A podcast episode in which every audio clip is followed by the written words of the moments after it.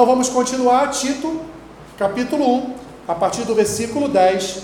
Diz assim então Paulo, a sua carta ao jovem Tito: Porque existem muitos insubordinados, pauradores frívolos e enganadores, especialmente os da circuncisão. É preciso fazê-los calar, porque andam pervertendo casas inteiras, ensinando que não devem, por torpe ganância. Foi mesmo dentre eles um seu profeta que disse: Cretenses, sempre mentirosos, feras terríveis, ventres preguiçosos. Tal testemunho é exato, portanto, repreende-os severamente, para que sejam sadios na fé. E não se ocupem com fábulas judaicas, nem com mandamentos de homens desviados da verdade. Todas as coisas são puras para os puros, todavia, para os impuros e descrentes, nada é puro, porque tanto, tanto a mente como a consciência deles estão corrompidas. No tocante a Deus, professam conhecê-lo, entretanto o negam por suas obras. É por isso que são abomináveis, desobedientes e reprovados para toda boa obra.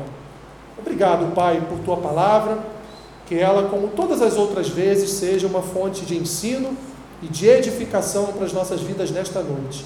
Que teu Espírito Santo venha falar conosco. Assim te pedimos e oramos em nome de Jesus. Amém.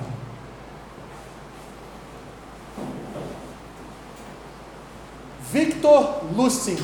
Sabe quem era este homem? Talvez você já até tenha ouvido falar, falar dessa história, uma história absurda, uma história que parece até mentira, mas não foi mentira. Este homem nasceu em 1890 na antiga República Tcheca. Era um homem fluente em vários idiomas e passou grande parte da sua vida é, trafegando entre América e Europa, entre Estados Unidos e Europa é, enganando muitas pessoas. Ele era aquilo que conhecemos como o famoso 171. E um dos seus maiores enganos, o mais inacreditável dos calotes ou do, do engano que ele trouxe a pessoas, foi quando ele recebeu a notícia, ainda nos Estados Unidos, de que o governo de Paris estava com dificuldades de, financeiras para fazer a manutenção da Torre Eiffel. Então ele teve uma brilhante ideia eu sei como conseguir dinheiro para fazer a manutenção da Torre Eiffel. É só vendê-la. Ele então parte para a França, lá reúne os cinco maiores empresários franceses e diz que é um representante do governo francês, é, chega a falsificar uma carteira de funcionário público, de um funcionário do governo francês, para dizer ao governo francês está com dificuldade de fazer manutenção da Torre Eiffel, então ele gostaria de desmontar a torre e vender toda a sua ferragem. O que, que vocês acham? Quatro empresários não toparam, acharam a ideia muito insólita. Mas um empresário, especificamente, topou a ideia e naquele mesmo dia fez um cheque de 70 mil dólares e entregou nas mãos de Victor. Victor então sacou este dinheiro e voltou para os Estados Unidos.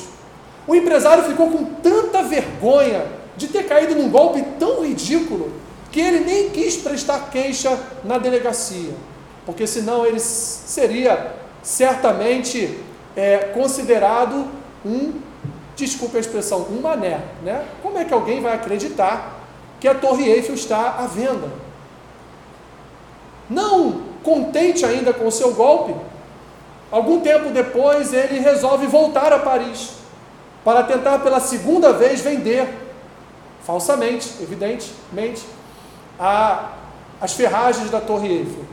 Mas aí então ele é descoberto pela polícia, e mas consegue fugir e volta para os Estados Unidos. Esse irmão, esse irmão, esse homem, ele era tão capacitado na arte de enganar, que ele enganou, vejam bem, ele enganou Al Capone com uma provável máquina que fabricaria dinheiro. Ele vendeu para Al Capone uma, uma, uma máquina falsa que não produzia dinheiro nenhum. Enfim, resumindo a história de Victor Lustig, esse tcheco, nascido em 1890, um grande golpista na história da humanidade, ele foi preso aos 57 anos de idade e morreu lá na ilha de Alcatraz, na famosa prisão de Alcatraz, de pneumonia. Meus irmãos, mas essas histórias de engano, essas histórias de homens falsos, elas não ocorrem só no nosso mundo. elas não ocorrem só na nossa sociedade, mas elas ocorrem também na igreja. Em 17 de novembro de 1978, um homem chamado, e essa história vocês conhecem, um homem chamado Jim Jones, levou 909 pessoas ao suicídio coletivo na Guiana, no meio da floresta amazônica, numa, num acampamento que ele intitulou como Jonestown, ou seja, cidade de Jones. Era a sua cidade. Ele era um homem extremamente influente na sociedade americana, ao ponto de ter amizade com a esposa de Jimmy Carter, ao ponto de ter amizade com grandes congressistas americanos, principalmente do Partido Democrata. Um homem que tinha igrejas espalhadas pelos Estados Unidos, tentou fazer, montar uma igreja em Belo Horizonte, mas não conseguiu, voltou para os Estados Unidos.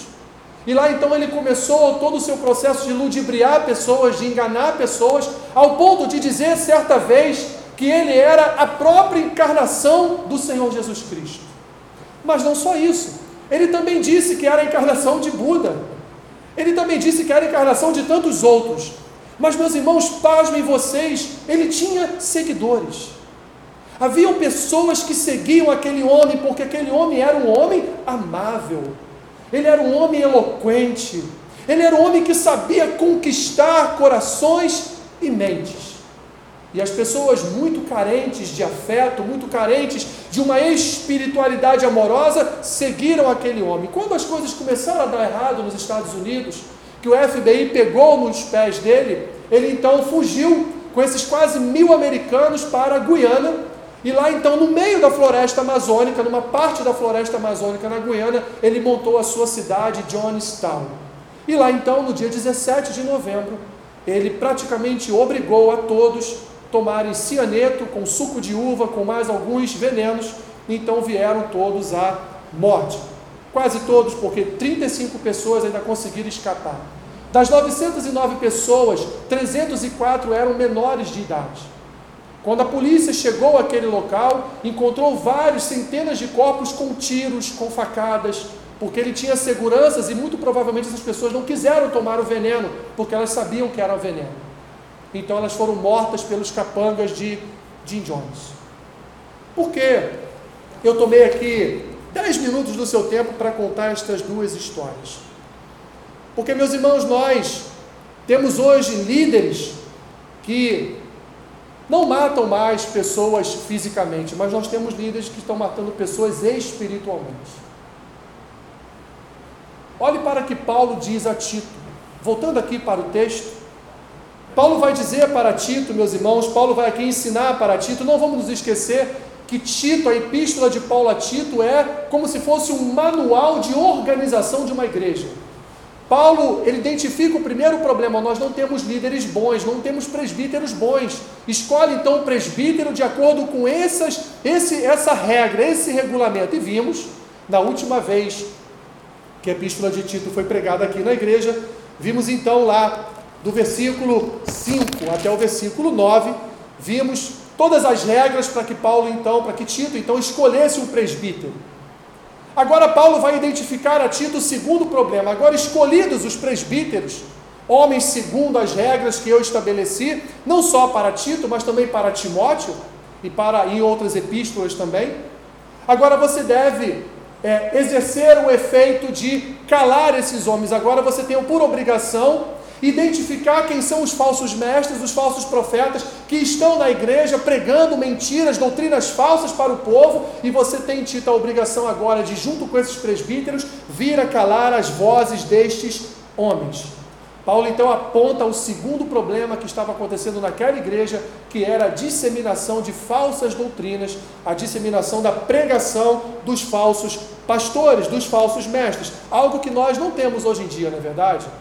Graças a Deus somos livres dos falsos mestres, dos falsos pastores. Quem dera a Deus fôssemos. Mas, meus irmãos, isto também é necessário. E vou dizer por quê. Porque quando algo falso é pregado, a verdade ela prevalece. A verdade recebe mais fonte de luz ainda. Porque a falsidade, por muitas vezes, a falsidade que é pregada por muitas vezes, ela chega ao ponto de, aos nossos ouvidos, ser completamente absurda. Paulo vai se utilizar de alguns adjetivos, algumas expressões aqui, para identificar o caráter daqueles homens que falsamente pregavam doutrinas heréticas. Paulo, no primeiro momento, no versículo 10, olha aí no seu texto, Paulo vai dizer que esses homens eram insubordinados, pauradores frívolos, enganadores, enganavam também, inclusive, os da circuncisão. Paulo então vai dizer, meus irmãos, vai trazer para Tito que esses homens precisavam ser calados, como ele diz aqui no versículo 11. Por que, que eles precisavam ser calados? Porque eles estavam pervertendo casas, estavam pervertendo famílias, eles estavam transtornando famílias, eles estavam fazendo famílias inteiras caírem na falsidade do falso evangelho, desculpe a redundância. Paulo então vai usar uma primeira expressão e vai chamar esses homens de insubordinados. E a palavra insubordinada no grego, ela tem a mesma conotação do, do português ela também significa uma pessoa rebelde, uma pessoa indisciplinada, uma pessoa que não quer estar subordinada a nenhuma autoridade.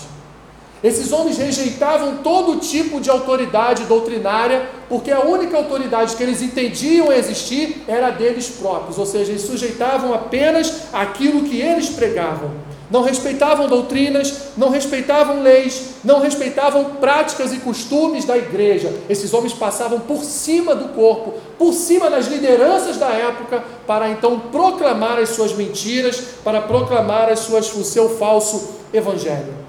Não só isso, Paulo vai dizer que esses homens eram também pauradores frívolos. E o que quer dizer essa, essa palavra tão, tão estranha no nosso vocabulário? Eram homens especuladores homens que especulavam com a palavra. As suas palavras, meus irmãos, continham especulações e não possuíam bases espirituais.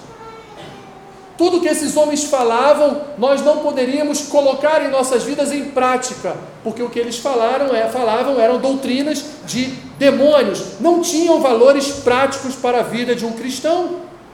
Não só isso, no versículo 10, Paulo vai terminar dizendo: olha, inclusive eles são enganadores e enganam até mesmo os judeus, até mesmo os da circuncisão.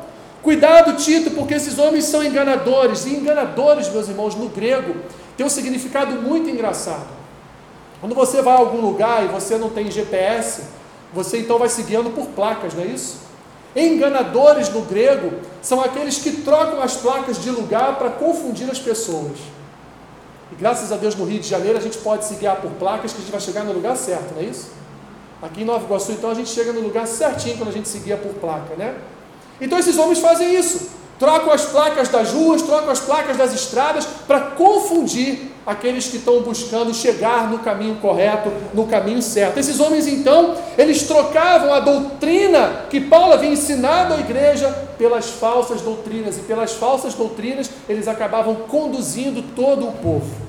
Paulo então entra no versículo 11 e disse: Olha, de acordo com tudo isso, Tito, diante de tudo isso que eu estou te dizendo, desses homens insubordinados, pauradores frívolos, enganadores, que enganam até os judeus, nós precisamos, vocês precisam fazer esses homens se calarem.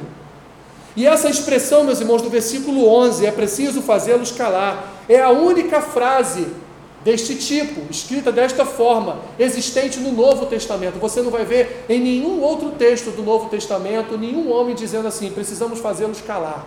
Só que em Tito você vai encontrar essa expressão. Paulo ensina Tito como calar a boca desses homens, não pior que Paulo não ensina. Paulo diz: Tito, segura a bomba, se vira agora para você calar esses homens. Lendo alguns comentaristas, quase todos, quase por unanimidade, eles chegam à conclusão de que a melhor forma que Tito encontrou para calar estes homens era pregando a verdade das Escrituras. Então Tito escolhia os presbíteros e conduzia esses presbíteros a pregarem as verdades das Escrituras ou pregarem o evangelho que Paulo havia ensinado a eles. Então, com a pregação da verdade bíblica, não existia bíblica naquele momento, naquele tempo, mas estou aqui me utilizando da doutrina que nós conhecemos hoje, que é a doutrina que está nas Escrituras e que Paulo pregava naquela época. Então, de acordo com a pregação de Paulo, é que deveria ser a pregação dos presbíteros, e essa pregação, trazendo à tona a verdade da palavra de Deus, iria calar a boca desses falsos mestres, desses falsos profetas. É preciso fazê-los calar, que em grego significa amordaçar, silenciar. Paulo não vai explicar de fato como detê-los, mas presumimos, meus irmãos, que os pastores daquele tempo, que eram fiéis, pregavam a verdade das Escrituras como forma então de combater esses homens. E olha o que esses homens faziam. Esses homens conseguiam chegar com as suas mensagens até as casas das pessoas. Paulo vai continuar, porque andam pervertendo casas inteiras, ensinando que não devem por torpe ganância. Paulo vai dizer: Tito, não é só num lugar onde nós podemos considerar uma igreja, ou não é numa sinagoga, ou é, não é só na casa do irmão, quando o povo se reúne lá para adorar e ouvir as Escrituras, mas é também silenciosamente na casa de cada irmão, silenciosamente na casa de cada membro do corpo de Cristo, esses homens iam e pregavam a falsidade, pregavam a mentira, pregavam doutrina de demônios. No grego, meus irmãos, a palavra perverter significa cair, transtornar, abalar, arruinar. Paulo então diz a Tito: esses homens estão arruinando famílias. Hoje esses homens, meus irmãos, eles não batem na tua porta. Tem até uns aí, né, testemunha de que de vez em quando bate na porta, né? Bate lá na tua porta querendo pregar a palavra para você. Mas é fato que esses homens hoje, né, você não vai ver os grandes homens da TV batendo na tua porta querendo pregar a mensagem para você. Mas eles chegam às nossas casas através da TV. E quantas são, meus irmãos, quantos são os irmãos que permitem que esses homens entrem em suas casas e ali nas suas casas transmitam através de um aparelho de TV uma falsidade, uma heresia. Eu já ouvi um, inclusive, dizer que a pessoa que não é, segundo ele, batizada no Espírito Santo, ela não é crente. Então ele fala para toda uma igreja, uma igreja lotada, se você não fala em línguas, você não é crente. O que é isso? Uma heresia. Porque o falar em línguas, meus irmãos, é um dom. Ele não é uma manifestação do batismo com o Espírito Santo. Nós somos batizados no Espírito Santo quando nós somos convertidos pelo Espírito Santo. Quando nós somos regenerados pelo Espírito Santo, o Espírito Santo passa a habitar em nós e é ali que recebemos o seu batismo. Línguas é um dom que Deus dá. Tem pessoas que têm, tem pessoas que não têm. Mas tem outros dons, porque são vários os dons. Não existe só o dom de línguas. E este homem então falsamente prega que uma pessoa que não recebeu o dom de línguas, que não é batizada no Espírito Santo, ela não pode nem mesmo fazer parte da comunhão da igreja dele. Porque está lá na ficha da igreja dele, quando a pessoa vai responder um questionário para se tornar membro, pergunta lá: você é batizada no Espírito Santo? E se ela disser não, ela é reprovada na sua tentativa de membresia naquele lugar. Paulo vai continuar, meus irmãos. Então, Tito, você precisa fazer esses homens calar, porque esses homens estão acabando com famílias. Porque, meus irmãos, a doutrina falsa, ela destrói, porque ela desvia as pessoas da verdade bíblica. Ela adoece a alma, ela conduz ao pecado. Paulo vai dizer em outro contexto, lá em 1 Coríntios capítulo 15, versículo 33, ele vai dizer: Não vos enganeis, as más conversações corrompem os bons costumes. Fazendo aqui uma analogia com o que nós estamos vendo em Tito, as doutrinas falsas, meus irmãos, se você ficar ouvindo, ouvindo, ouvindo, ouvindo, o que, que elas vão fazer? Vão corromper toda a verdade bíblica que está no seu coração. Sabe por quê, meus irmãos? Porque esses homens são simpáticos eles são populares, eles são engraçados, eles são, via de regra, amáveis, graciosos, parece mesmo anjos do Senhor que estão ali naquele altar, que estão naquele púlpito, pregando a palavra do Senhor, mas são, meus irmãos, são lobos com peles de ovelhas.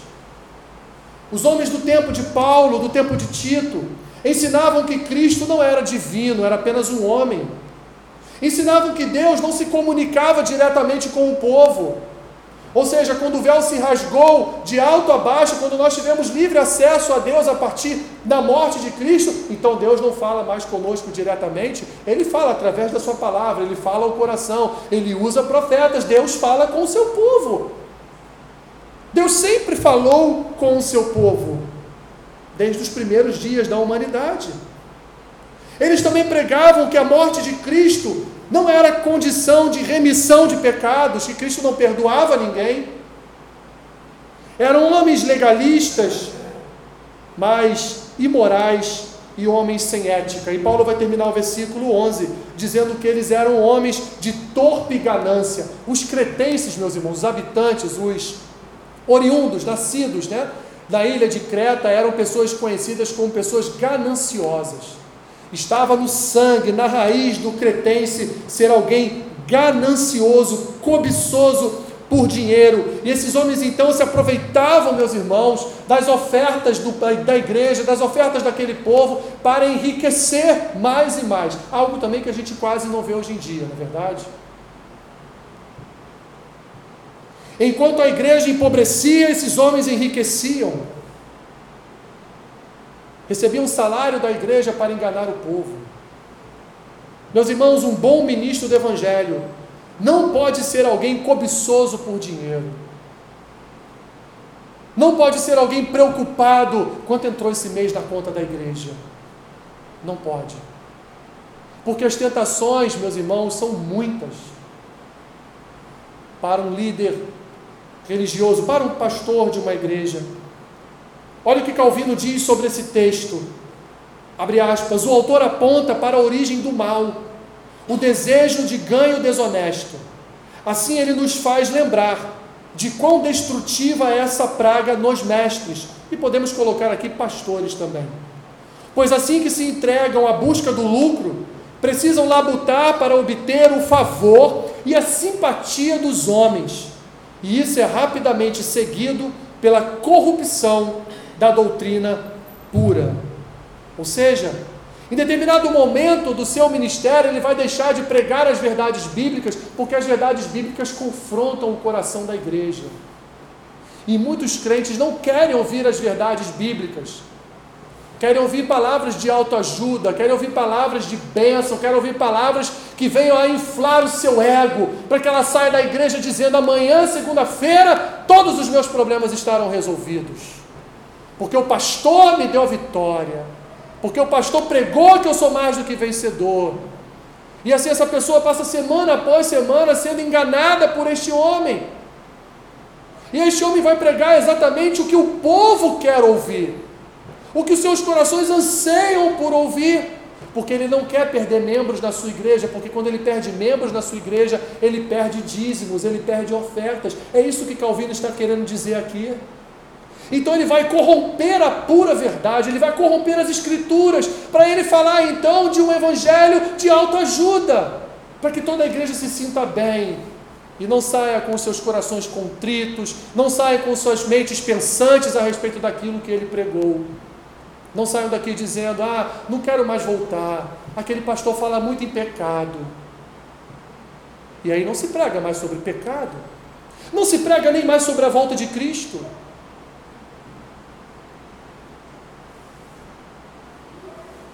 Os versículos 12 a 14, meus irmãos, Paulo vai trazer o testemunho de um cretense. O nome desse cretense é Epimênides. Esse homem era um profeta cretense, não cristão, um profeta de Creta, não cristão.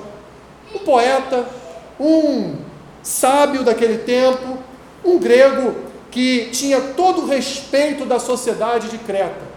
E esse homem com este respeito todo, ele veio a dizer ao apóstolo Paulo que, olha, o que ele diz no versículo 12, foi mesmo dentre eles um seu profeta, que disse: Cretenses são o quê? São mentirosos, são feras terríveis e são homens preguiçosos. Um próprio morador de Creta, um homem sábio daquele povo, um homem respeitado por aquele povo, é um homem que dá testemunho a Paulo de que aquele povo não vale nada.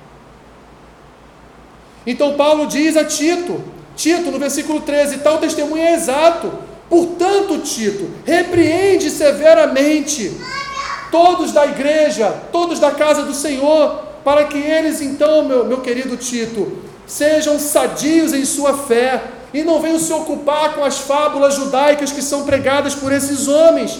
E não só isso, nem com os mandamentos destes homens que são desviados da verdade. Com este testemunho, então, de Epimênides, Tito então deveria repreender todo aquele que abrisse as portas da sua casa para receber um homem como este. Eu digo para você nesta noite, meu irmão, minha irmã, não abra, não abra a porta da sua casa, e quando eu falo porta, eu falo TV, porque a TV é uma porta de casa também. Não abra a porta da sua casa para a pregação desses homens. Não abra. Porque você pode vir a ser enganado. Porque pelas próprias palavras de Cristo ele disse que os falsos profetas enganariam até mesmo os escolhidos. Lá no capítulo 24 de Mateus. Por fim, Paulo, nos versículos 15 e 16, vai denunciar o caráter desses homens. Ele vai dizer: todas as coisas são puras para os puros. Todavia, Tito, para esses homens, esses homens impuros, tudo é impuro. Você conhece alguém que tudo para essa pessoa é errado, tudo para essa pessoa é impuro, tudo a pessoa vê maldade. Você conhece alguém que é assim?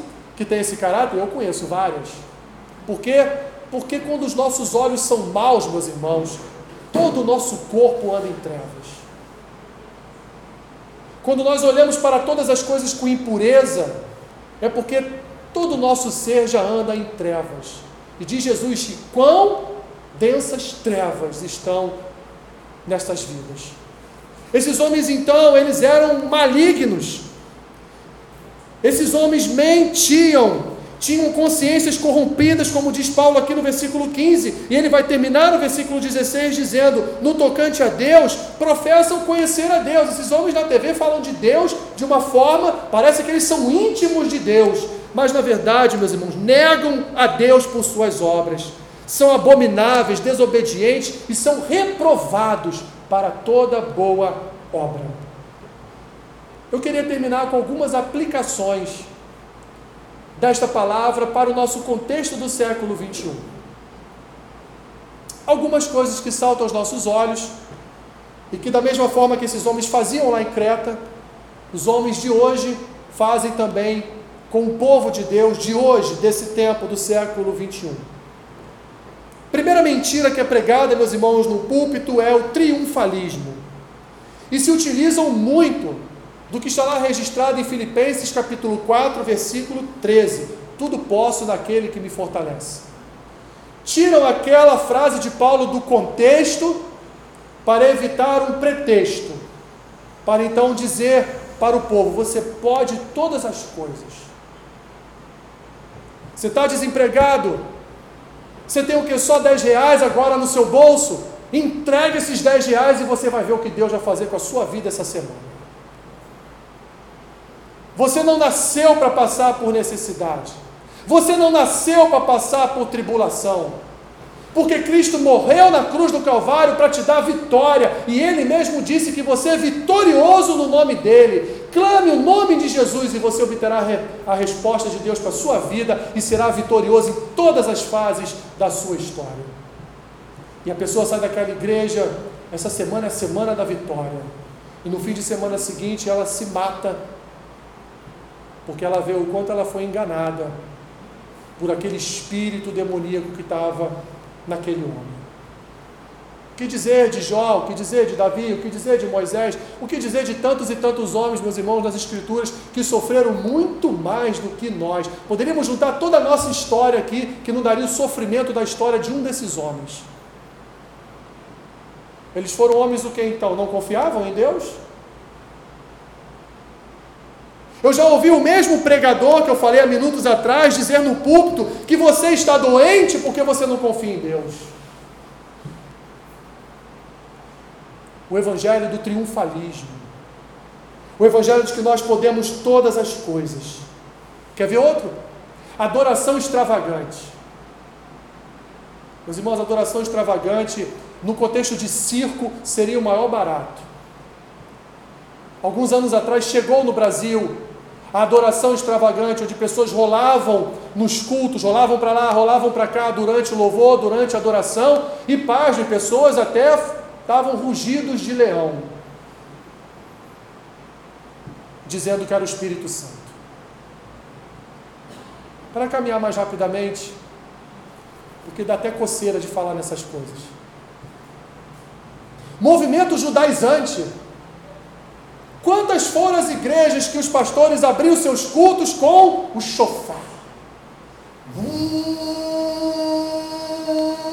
E o povo lá embaixo, Deus chegou na igreja.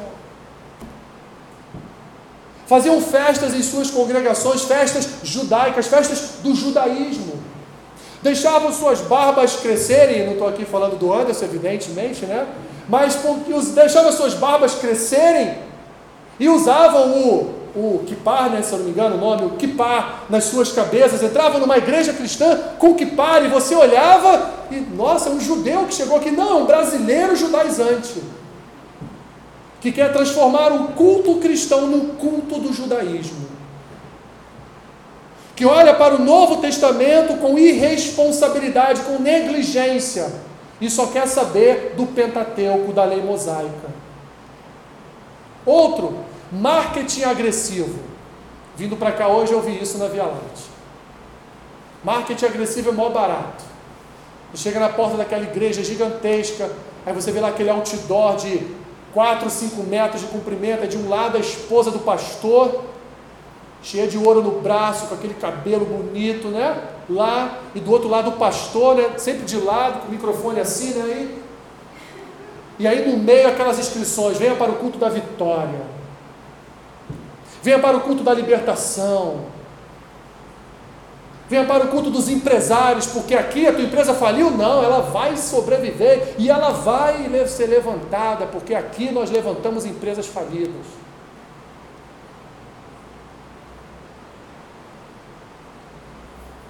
Você quase não vê isso, né? Igrejas, meus irmãos, que são verdadeiros impérios financeiros. Tem igrejas que têm construtoras para construir os seus templos. Aliás, quando o nosso templo em Nova Iguaçu estava sendo construído, o nosso bispo recebeu uma oferta desta igreja para construir o templo para a gente. Isso ele conta, todo mundo já sabe dessa história. Igrejas midiáticas Igrejas políticas que, ao invés de formar pastores, missionários, têm formado homens para serem políticos, porque eles têm um projeto de poder no, no Brasil. Teologia da prosperidade, ou, em outras palavras, confissão positiva. Você não tem nada para dar, meu irmão. Pega o botão do teu paletó e joga na salva porque você vai ver o que Deus vai fazer com você. Ensinando que Deus é um Deus de escambo. Quanto mais você dá, mais você recebe. E há chamamento para as ofertas. E o chamamento nunca começa com 10 reais, começa com 30 mil, 20 mil, 10 mil, vai caindo. E quando chega no 20, no 15, no 10, o pastor de púlpito diz: Mas que povo mendigo que não quer dar dinheiro para o sustento da obra de Deus. Eu já ouvi. Meus irmãos, me perdoem estar falando essas coisas, mas é necessário. Estão brincando, brincando com Deus. Teologia liberal. Algum tempo atrás, um pastor, eu posso dizer o nome dele porque isso é público, Ed René Kivitz, disse que as escrituras precisavam ser atualizadas para a nossa cultura. Que bonito. Para homens como este, as escrituras têm defeitos, têm problemas, têm erros. Meus irmãos, a escritura é inerrante. Ela é a palavra de Deus revelada a nós, não contém erro. Se você não crê nisso, então você está crendo numa heresia. As Escrituras são perfeitas para nós. Não há nada circunstancial em nossa vida que fuja de um conselho da palavra de Deus. Mas esse homem disse que nós precisávamos atualizar as escrituras, reescrever o texto bíblico. Porque ele é muito antigo, é muito velho, é de uma outra sociedade. Não, ele é da sociedade que Deus idealizou. Ele é da sociedade que deveria viver em obediência ao Senhor, mas a sociedade é corrupta. A sociedade ouve a voz da serpente. Então a sociedade anda como quer e não crê na existência de um Deus. Não são as escrituras que são antigas, elas são antigas no seu tempo, de fato. Mas elas são muito atuais para nós, porque as escrituras pregam aquilo que Deus quer para o seu povo. Um povo santo, puro, um povo que anda com Deus, um povo que proclama as escrituras, um povo que fala da verdade de Deus. E por último, meus irmãos, a autoajuda o evangelho dos coachings, dos treinadores, dos mestres que sobem no púlpito, dançam, rebolam, fazem verdadeiros malabarismos e aí vão, vão é, trazendo todo o evangelho de autoajuda, de bem-estar, de você ter que ser feliz agora, fazendo da igreja um balcão de negócios. Eu vendo alegria para você e você me sustenta. Eu vendo felicidade para você e você me sustenta, você me faz feliz.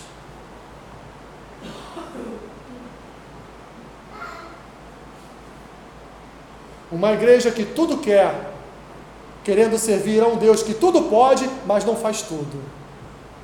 Como lidar com isso? E aí o que nós vemos, meus irmãos, são pessoas doentes. Ou partem para o fanatismo e nem querem ouvir as suas explicações bíblicas, o que o pastor falou para ela tem mais autoridade do que as escrituras. Porque esses homens trabalham no psicológico das pessoas. Eles vão no lugar que qualquer mortal não vai. Ele vai fundo no coração da pessoa, ele sabe o que as pessoas querem no fundo, no fundo. E é ali que eles mexem e a pessoa se rende a um homem destes. Jesus, meus irmãos, para terminar de fato, Jesus vai dizer em Mateus capítulo 24, versículo 5: Porque virão muitos em meu nome, dizendo eu sou o Cristo, e enganarão a muitos. E no versículo 11 ele diz: Levantar-se-ão muitos falsos profetas e enganarão a muitos. No outro texto ele vai dizer: enganarão até mesmo os eleitos enganarão até mesmo os filhos de Deus. Portanto,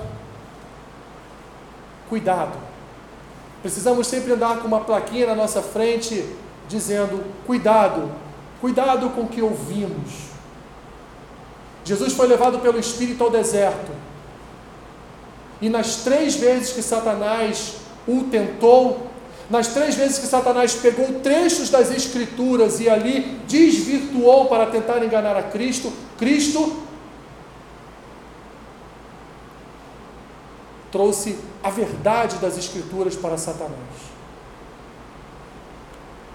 Cristo pregou a verdade para Satanás e não foi enganado. Sabe por que a igreja cai? Porque o povo de Deus cai?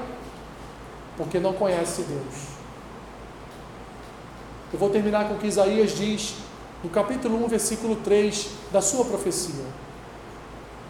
O boi conhece o seu dono e o jumento conhece a sua manjedoura, mas Israel não me conhece. Senhor, tenha misericórdia de nós. Enche-nos da tua graça. Enche-nos do teu amor, do teu cuidado mas principalmente encha o nosso coração do anseio, ó Deus, por estudar a tua palavra, por ler as tuas escrituras, por, para sermos ensinados pelo teu Espírito, e também, Pai, por aqueles que têm compromisso com as verdades bíblicas. Guarda os ouvidos do teu povo, das vozes desses falsos profetas Guarda o coração do seu povo, ó Deus, dos pregadores, Senhor, de autoajuda, dos pregadores de tudo que, que tudo nós podemos, dos pregadores, Senhor, que não nos levam não nos levam ao reconhecimento de que nós dependemos e precisamos de, do Senhor em nossas vidas, do quanto nós somos pecadores e carecemos do derramar da tua graça diariamente sobre nós. Como vai dizer o autor de Lamentações de Jeremias, as tuas misericórdias se renovam a cada manhã em nossas vidas.